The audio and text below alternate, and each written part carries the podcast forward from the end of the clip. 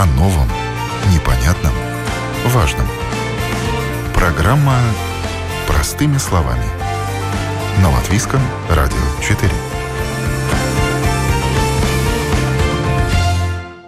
Доброе утро, уважаемые радиослушатели. В эфире передача «Простыми словами» у микрофона Ольга Князева. Сегодня тема у нас очень серьезная, финансовая. Это инвестиции.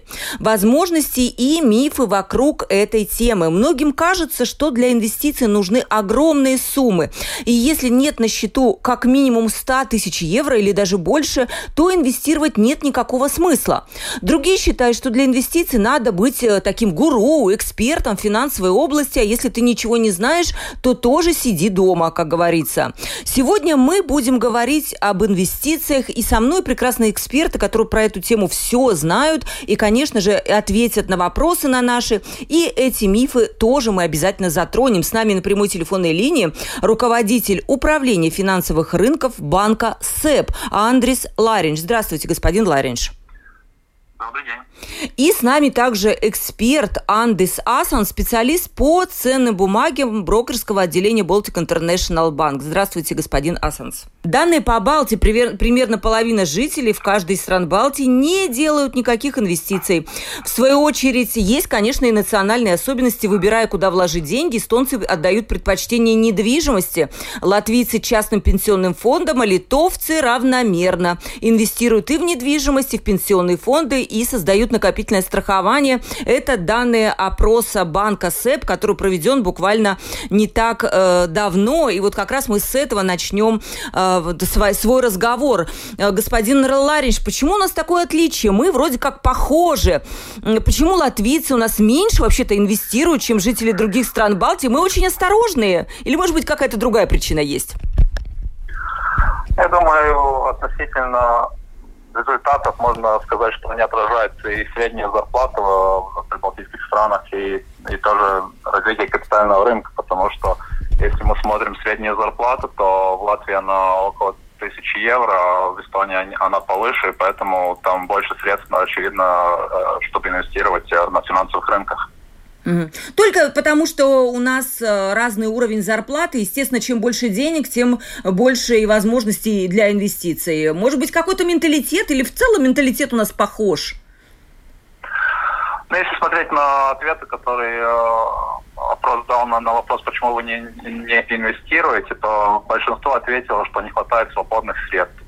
А на втором месте это опасения а, насчет э, ну, возможных потерь на финансовом рынке, потому что если мы смотрим э, прошлогодний кризис э, и потом кризис 2007-2008 года, все читали заголовки насчет потерь на финансовом рынке, и это как бы отражает людей инвестировать на финансовых рынках. Mm. Господин Насонсу, может, у вас есть наблюдение, что людей останавливает от инвестиций, боятся потерять деньги, не хватает денег? Какие-то ваши наблюдения? Э, именно если мы говорим о, Балти... о местных, о э, Балтийском регионе или вообще в общем? Нет, наверное, ага. будем говорить немножко о Балтии, но если у вас есть какие-то другие цифры, мы с удовольствием их выслушаем. Ну, скажем, цифр у меня конкретных нет, но да, так э, как упомянул э, господин Ларин, что, э, конечно, многих э,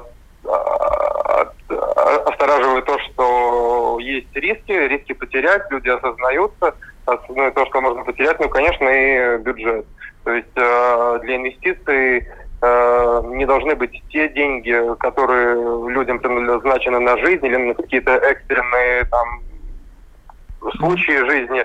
То есть э, деньги, бюджет для инвестиций должны быть такие деньги, которые люди э, свободно могут э, пустить в целях инвестиций, и в случае каких-то там жизненных происшествий они не, не, не могут им резко понадобиться, потому что ну, в таком случае это достаточно может печально обойтись. А вот теперь перейдем к такому главному вопросу. Знаете, может он многим показаться слишком простой, даже банальный, но так или иначе он встает перед каждым, кто задумывается про инвестиции. Господин Ларинж, зачем э, надо инвестировать деньги? Я думаю, что ответов может быть много. Это инфляция, кто-то пытается уберечься. Это и безбедная старость, а может быть кто-то очень хочет жить через какое-то время на пассивном доходе. Как вам кажется? А, ну, поводы разные, чтобы инвестировать. А, одно действительно, чтобы были э, деньги при старости, если, возможно, еще, если мы ничего не делаем, то инфляция тоже поедает стоимость денег. И я думаю, что в целом каждом своя идея. Но я думаю, самое главное то, что если мы смотрим на пенсионную систему в Латвии, то пенсия, то, то есть после ухода в пенсию, там пенсия будет половина от последней зарплаты. Поэтому, чтобы жить так же, как э, при работе, нужно думать о том, как накопить э, дополнительные средства, чтобы не менялся уровень жизни. Да, мотивация такая. Вы какой-то оптимист, я вам даже скажу. Согласно прогнозам Банка Латвии, там процент замещения пенсии 25%, не больше.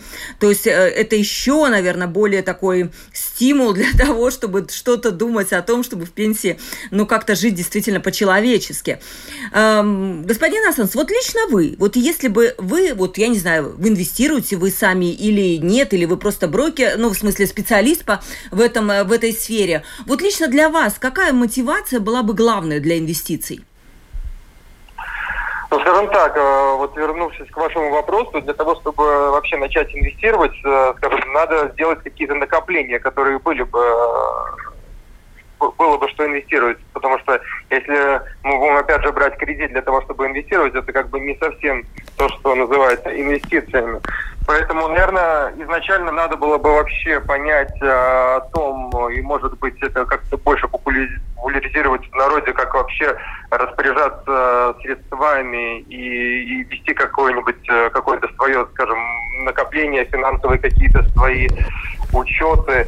И когда уже у людей появляются какие-то накопления, ну, скажем, да, вот если мы говорим тоже о доходах, человек там если у него низкие доходы, ну, глупо ему, с одной стороны, если он живет от зарплаты до зарплаты, то говорить о каких-то накоплениях и инвестициях. Ну, скажем так, поэтому о инвестициях можем говорить с того, если появляются уже какие-то лишние средства, тогда да, э, конечно, безусловно, надо инвестировать, надо думать о будущем.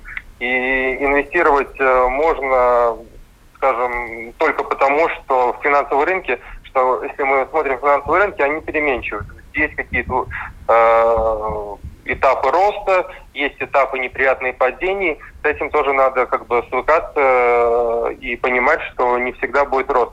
Но если мы смотрим в долгосрок и смотрим, допустим, как вы упомянули, мы смотрим там на старость, э, на пенсионный период, тогда да, тогда все индексы практически все, все идут всегда вверх, и мы можем э, утверждать то, что если мы заранее инвестируем, то мы можем рассчитывать на какой-то доход э, через определенный период времени. Но обычно это не краткосрочный. Краткосрочно это больше спекуляция и э, нельзя назвать это инвестиции. Да, это, кстати, у меня есть такой вопрос, чуть-чуть попозже к нему вернемся. Господин Ларинш, вот с каких сумм, как вы считаете, можно э, назвать себя таким маленьким инвестором, можно начинать инвестировать, не обязательно ведь иметь какие-то, действительно, там тысячи на счету. С каких сумм можно начать инвестировать? А, я сначала, э, сначала дополнил господина, он сам говорил, что это долгосрочная игра, я согласен с этим, потому что если мы смотрим историю, скажем, столетнюю историю рынка США, то мы не найдем э, период 20 лет, где были бы потери на финансовых рынках. Поэтому ну, это действительно долгосрочная игра. А с инвестициями э, можно начинать даже с одного евро, потому что есть возможность, скажем, на инвестиционные фонды, которые через э, интернет-банк можно купить, там э, начальный, начальный шаг 1 евро. Э, конечно, с одного евро миллион не заработаешь сразу, сразу за первый год или за 10 лет, но если мы это отложим каждый, каждый месяц какую-то небольшую сумму денег, то а, она очень быстро накапливается, и этот а, рост а, ну, через 5-10 лет он уже существенный. Угу.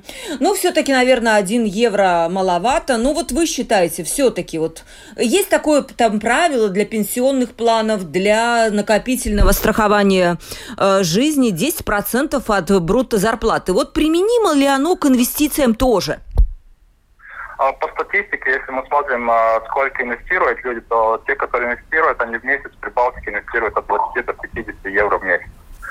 А если смотреть нашу пенсионную систему, то у нас есть второй пенсионный уровень, где 6% от зарплаты каждый месяц уходит в инвестиции на, второй пенсионный уровень. То есть 6% как бы обязательных, плюс еще 5-6% личных, то это уже нормальная сумма, которой можно оперировать позже. Я еще один вам вопрос задам, а потом господин Асанс, может быть, подхватит эту тему. Э, насколько вот по моим знакомым и по себе, да и вообще, наверное, в Латвии так и есть, самое простое, с чего можно начать и чего готовы люди инвестировать, это пенсионные фонды третьего уровня, конечно же, и накопительное страхование жизни, тоже такой накопительный продукт. Почему он нравится людям? Конечно же, потому что можно вернуть часть налогов. Как вы думаете, может быть, это правильно начать именно с этих продуктов? На что тут э, стоит обратить внимание и стоит ли переживать, когда вот как в прошлую весну стоимость планов падала, и люди были просто в шоке, в панике, и многие даже, я знаю, что э, переходили из активных планов в консервативные, чтобы не терять так много денег. Ну, такой длинный вопрос получился. Господин Ларинч, начнем с вас, и господин Асанс потом, наверное, может быть, навер- наверняка найдется, что добавить вам. А, мне нравилась одна цитата насчет э, инвестирования, то есть, ну, сколько, как часто мы инвестируем э, и следим за рынком и э, в сравнении с мылом. Чем больше мы используем мыло, тем меньше его становится. И поэтому с деньгами тоже иногда бывает. Если мы не следим за рынком, а просто бежим за ним после, после того, как, как уже кризис наступил, то э, эти, эти решения, которые мы принимаем, они ну, может, не, могут быть неадекватные. Поэтому, с другой стороны, я могу дополнить, когда нет более приятного периода, когда инвестировать, э, чем кризис. Потому что когда цены падают, это долгосрочная игра, это получается, что мы можем купить и инвестировать по более дешевым ценам. Поэтому прошлый год, если смотреть э, такой перспективы, он был очень хороший. То есть март был очень э, хороший период, когда инвестировать свои деньги на финансовых рынках. Потому что если мы смотрим сегодня, э, то результаты очень хорошие по сравнению с прошлым годом. Это понятно. Инвестировать можно было в марте. А тот, кто уже инвестировал раньше и потерял, ему стоило лить слезы по этому поводу? А тогда можно, можно смотреть на это другим способом. То есть, если э, кто-то инвестировал до кризиса и продал во время кризиса, то, конечно, э, ну, в конце концов, убытки. Но если вы пережили этот период и э, регулярно инвестировали, то, я думаю, результат довольно хороший на, на нынешний момент. Поэтому инвестиция это долгосрочное время, э, долгосрочный проект, и нужно э, регулярно инвестировать. Нужно инвестировать, когда цены высокие, нужно э, тем более инвестировать, когда цены низкие. И поэтому средняя она очень хорошая в долгосрочный э, период. Угу. Господин Асанс, вы как специалист да. по ценным бумагам, может быть, вам кажется, такие виды инвестиций, как пенсионные планы и вот это накопительное страхование слишком скучными и ну, не слишком прибыльными? ну, скажем так, может быть, это не одному и мне казаться, но по большому счету, да, э, скажем, э, в наше время глобализации и технологий, скажем, когда мы уже э, сидя дома на диване, нам эти технологии позволяют открыть счет, э, не выходя из дома, и э, торговать акции, сидя на диване, и покупать не одну акцию, а даже долю акцию на 1 евро. То есть, ну, пенсионные фонды, конечно, да, а, для какой-то части, скажем, скажем для молодых э, больше сейчас, наверное, актуальны все акции, потому что акции – это компании, те компании, которые повседневно люди используют, это не используют, скажем, какие-то определенные марки телефонов, вот они могут купить эти акции, там, используют конкретные марки машины, в то, что верят люди, то и покупают. Пенсионные фонды, конечно, хорошо, и надо в них инвестировать, но э, да, наверное, более скучно, если мы сравниваем с акциями и какими-нибудь альтернативными видами инвестиций, которые сейчас очень популярны. Угу. Ну, и, вот, да. Продолжайте. Если вернуться еще к тому, что вы говорили, вот э, что люди начинают менять, э, приходит кризис, там начинают менять, продавать, э, покупать. И вот, скажем, да, может быть, подведу статистику. Недавно была опубликована статистика, что Банк Америка опубликовал статистику, буквально там месяц обратно читал, что за последние полгода в рынке акций, именно в рынке, в рынке американских акций, э, влили больше новых денег, чем это было за последние 8 лет. И считая то, что последние 8 лет еще считались э, самым длинным бычьим рынком, то есть самым длинный рынок роста был. То есть, и это объяснимо том, конечно, этими всеми стимулами, которые, вертолетные деньги, которые э, получили люди, для многих это были как дополнительные средства, которые они вот э, решили инвестировать. Э, я не говорю про Латвию, я говорю вообще про весь мир. В общем, инвестировать э, в финансовые рынки. Mm-hmm. И что появилось? Появилось э, э, то, что на рынке стало очень много частных э, инвесторов, домохозяйств, можно сказать.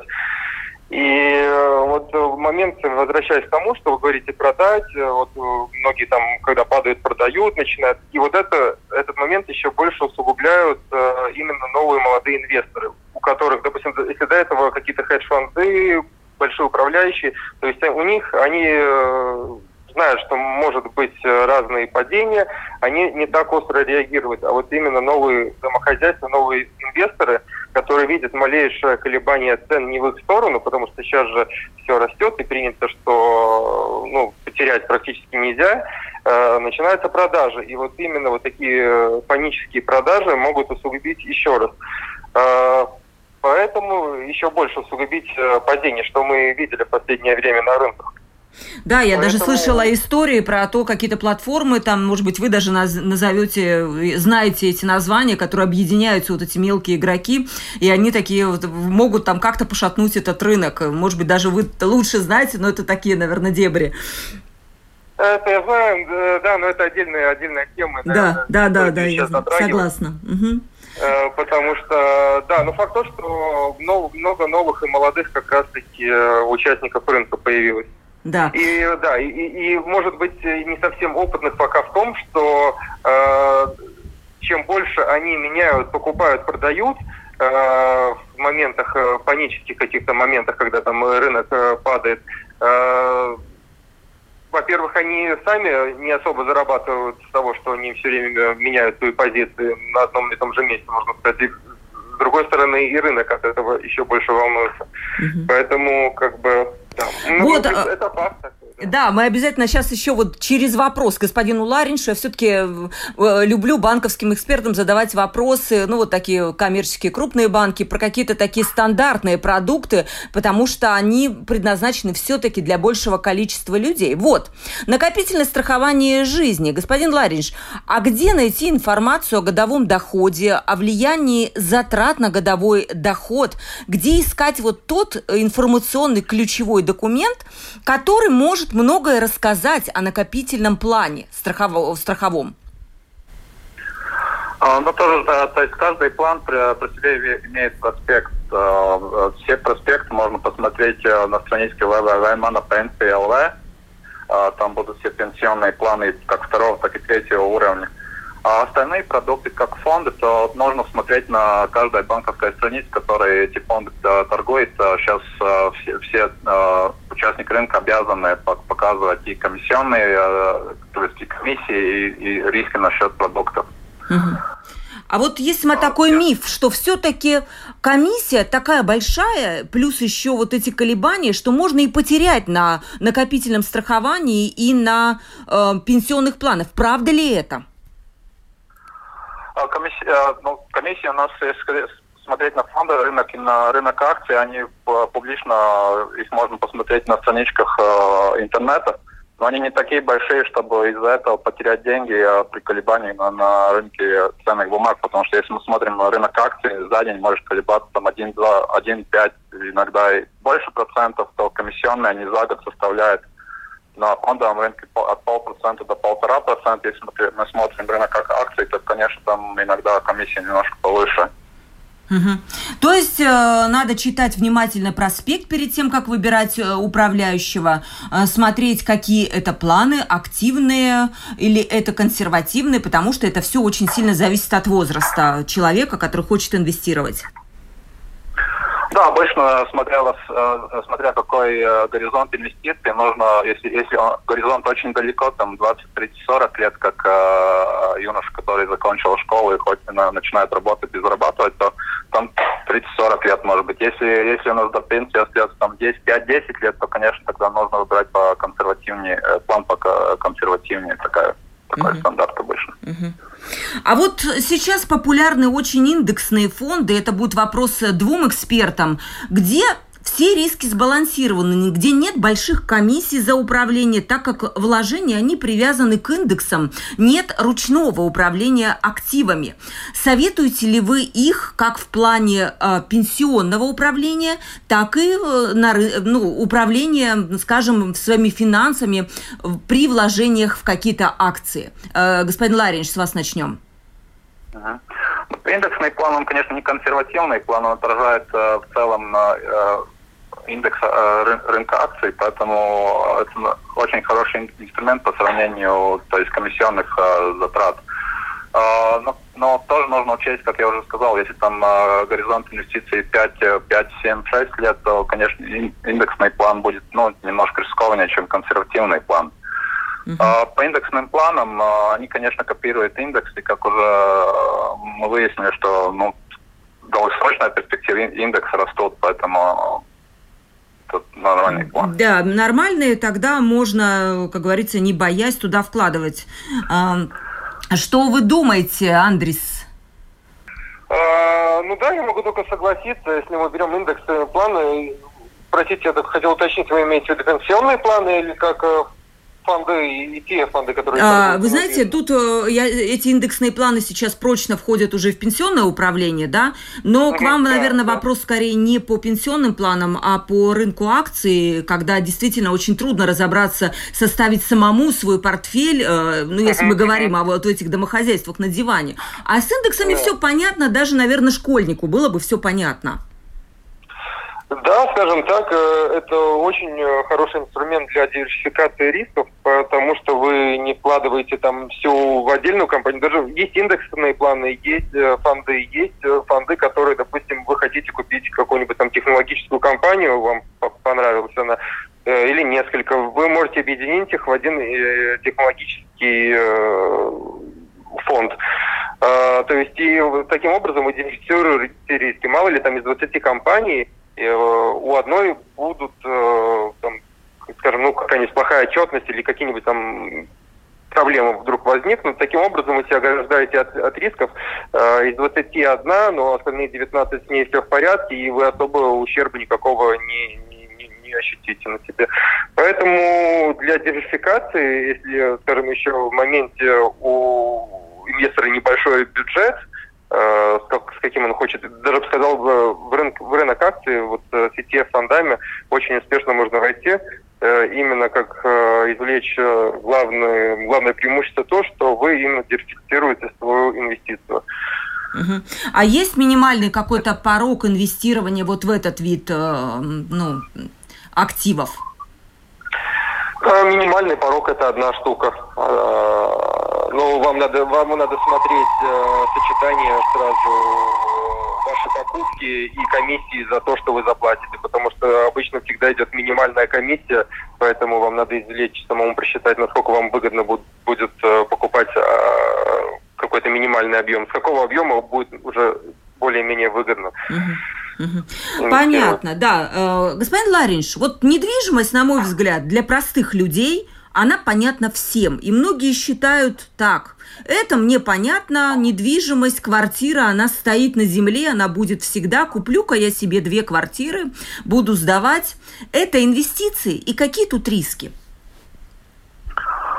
А, это тоже инвестиция и очень популярная инвестиция в Прибалтике. Я думаю, что ну там риски мы сами знаем а, насчет, а, если мы сдаем квартиру, будет ли а, съемщик платить. А, там еще сейчас а, улучшили юридическое, то есть, а, ну, то есть э, по законодательству тоже улучшили насчет рынка недвижимости, а, то есть обстоятельства. Поэтому но там нужно очень, очень сильно следить, нужно инвестировать, чтобы э, поддержать на хорошем уровне, хорошее качество своей, своей недвижимости. Но в целом, если не, тоже если нет, нет интереса заниматься прямой с недвижимостью, то можно и покупать ценные бумаги, которые а, привязаны к рынку недвижимости. А вот расскажите немножко подробнее об этом. Наверное, не все об этом знают, и это интересно.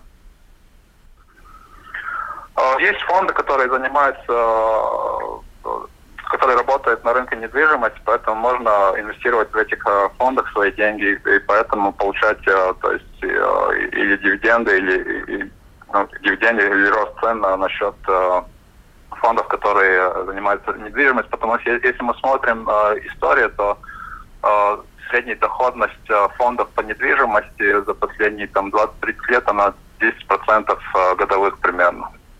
Но это даже больше, чем э, сдача квартиры в аренду. Насколько я понимаю, средняя доходность такого бизнеса около 5-6%. Ну, потому что там, наверное, коммерческая недвижимость еще входит в эти фонды, и поэтому получается, что она более, вы, они более выгодны, да?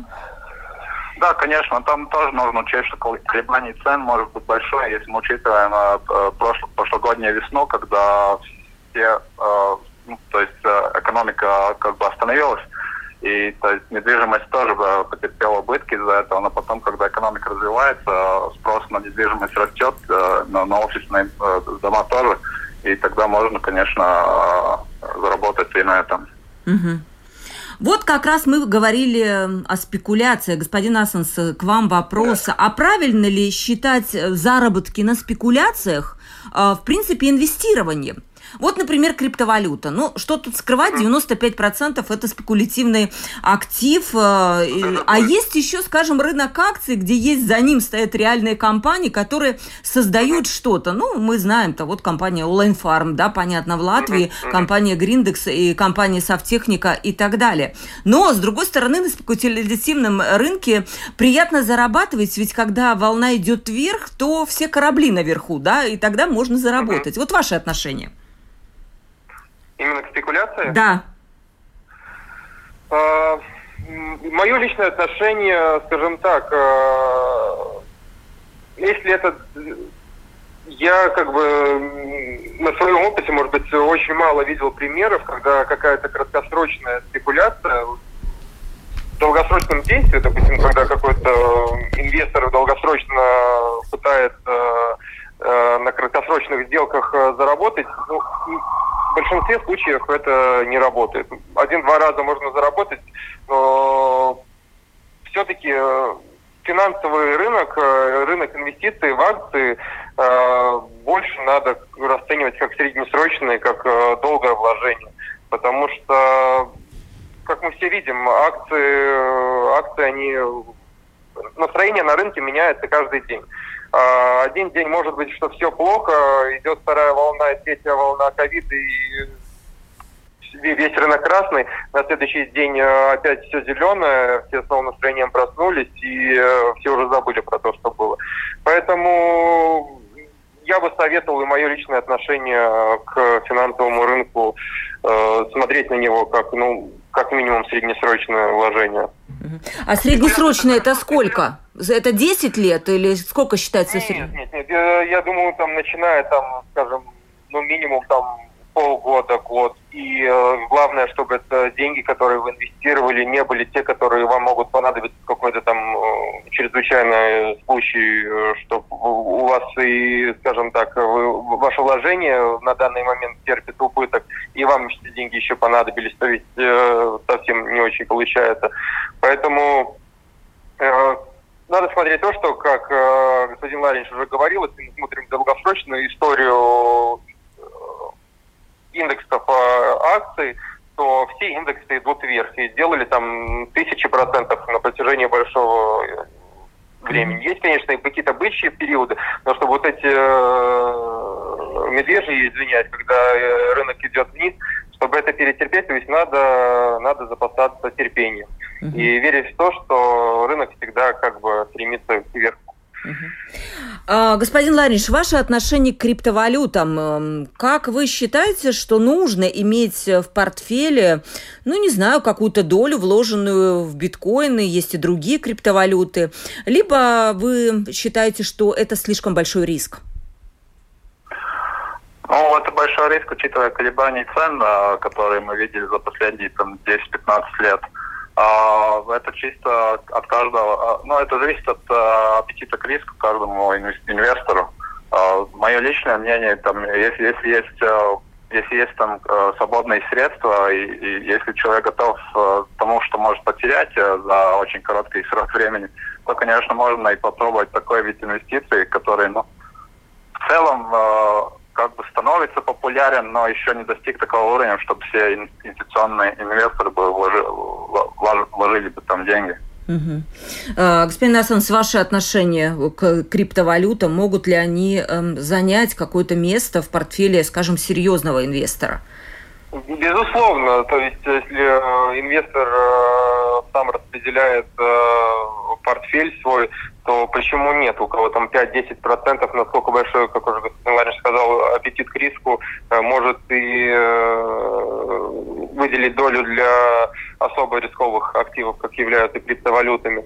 Но надо и смотреть не только на график, что все растет э, вверх, но и иногда и подумать о том, э, что это такое вообще и э, зачем оно предназначено, потому что, как мы знаем, это как бы валюта считается, но 99% сделок происходит для спекуляций и остальные для каких-то нелегальных транзакций. Там те же самые мы можем в прессе прочитать какие-то выкупы, просятся в биткоинах и так далее.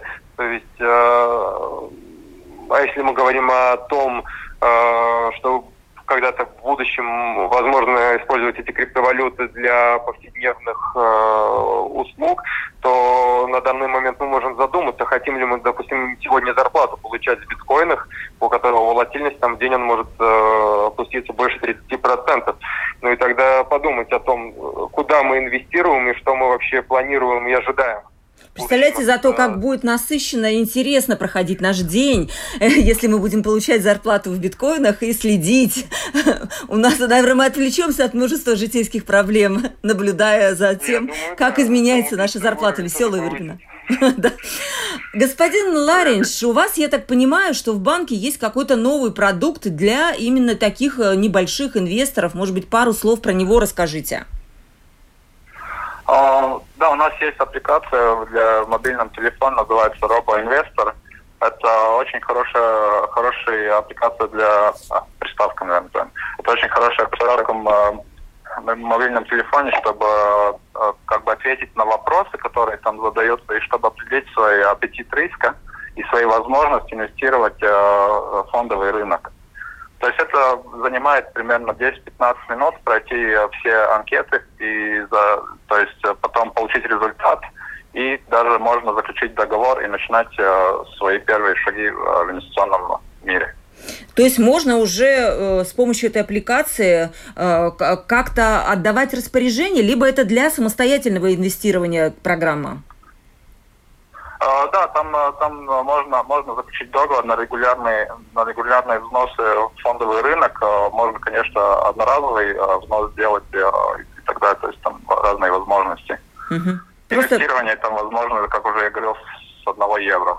Ну, прекрасная возможность попробовать, потому что я понимаю, что существует еще такая привычка инвестировать, надо ее к себе приучить. Любая привычка развивается за какой-то определенный период, как и накопление, тоже надо себя приучать копить, потому что дело это на самом деле очень-очень непростое. Вот создавать это накопление тоже можно начинать с одного евро, поставить копилку и туда кидать еврик. Привыкните, будете кидать больше, так и с инвестициями. Господин Асанс, может быть, вы свои советы вот этим начинающим будущим инвесторам э, как бы какие-то, не знаю, там, как не испугаться, как, э, не знаю, не потерять деньги, и, может быть, не надо на что-то рассчитывать там на 20% годовых, потому что это невозможно. Э, да, именно так. Надо, надо относиться серьезно к инвестициям, то есть это не то, что у вас деньги, это, и вы сейчас очень популярно во всех медиа писать кто насколько вырос, кто насколько заработал, кто насколько обогатился, кто стал первым, вторым, третьим самым богатым человеком мира.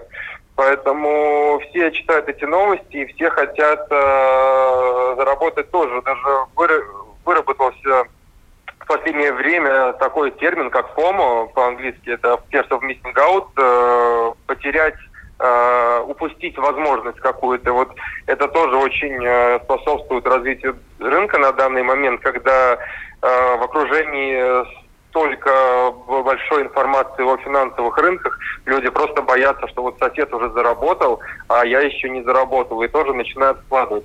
Поэтому я бы посоветовал, наверное, каждому с умом подойти, э, выбрать э, ту сумму, которую он реально готов на какой-то длительный период, если будет необходимо, вложить. И, наверное, так, чтобы эта сумма, которую человек вложил, не мешала ему спать ночью. То есть, если вам уже ваша инвестиция мешает ночью спать, вы о ней думаете, то это вы выбрали слишком высокий риск своему аппетиту, и, скажем, вам надо задуматься об этой, об этой э, да, очень хороший, слушайте, совет вот так вот. Если бессонница началась, подумайте, где у вас там деньги не очень хорошо вложены. Да, и еще что-то, да. да. Угу. да.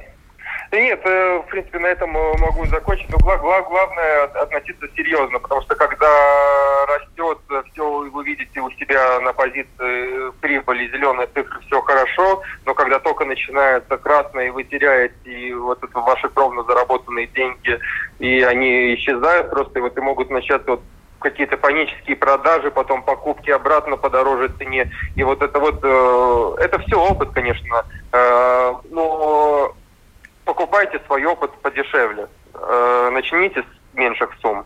То есть, скажем так, такой мой совет был.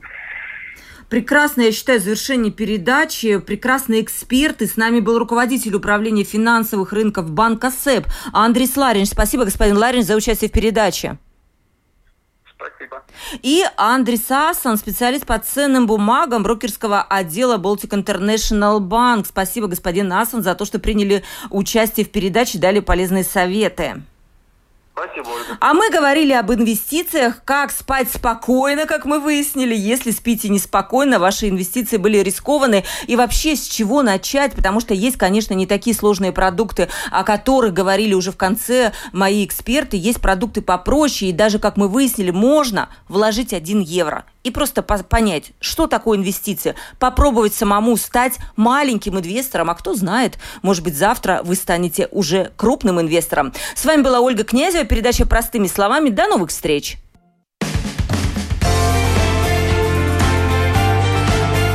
О новом, непонятном, важном. Программа «Простыми словами» на Латвийском радио 4.